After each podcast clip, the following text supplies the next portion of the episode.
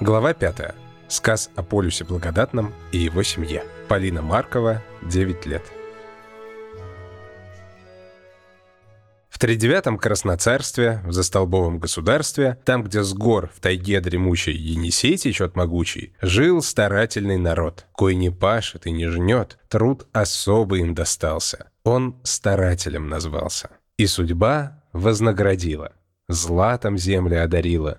В том краю земли золотой жил отец семьи большой. Полюсом он благодатным звался в стороне своей, но в миру и в державе знали и его детей. Первенец, судьбой даримый, благодарным вырос сыном. Там, где он обосновался, ручей верный разливался. Вслед за ним алтан золотой, по жизни добрый, озорной, якут, характер северный. Живет алтан размеренно. У отца любовь едина, два богатыря, два сына, но волшебница Руда сюрприз отцу преподнесла. Дочка младшая растет, скучать полюсу не дает. Любовь к Наталке выше слов, ведь дочь — любимица отцов. Весны шли, года летели, полюс и дети богатели. Труд на отдых заменяли, эффективность повышали, свои земли берегли, безопасность знатно чли. Так артели развивались для державушки земли. Жили бы беды не зная. Но пора пришла лихая. Полюс наш, собрав детей,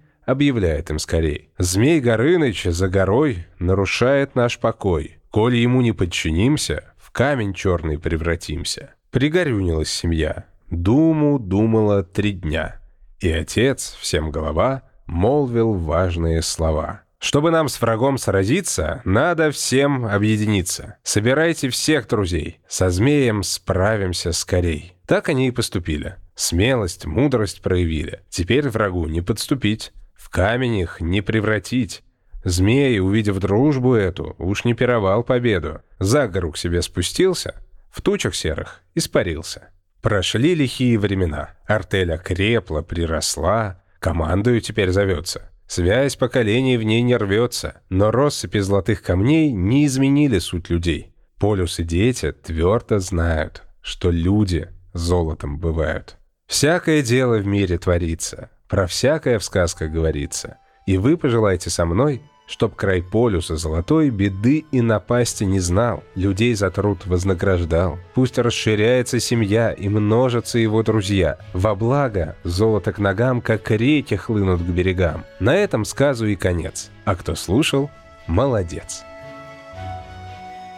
Конец пятой главы.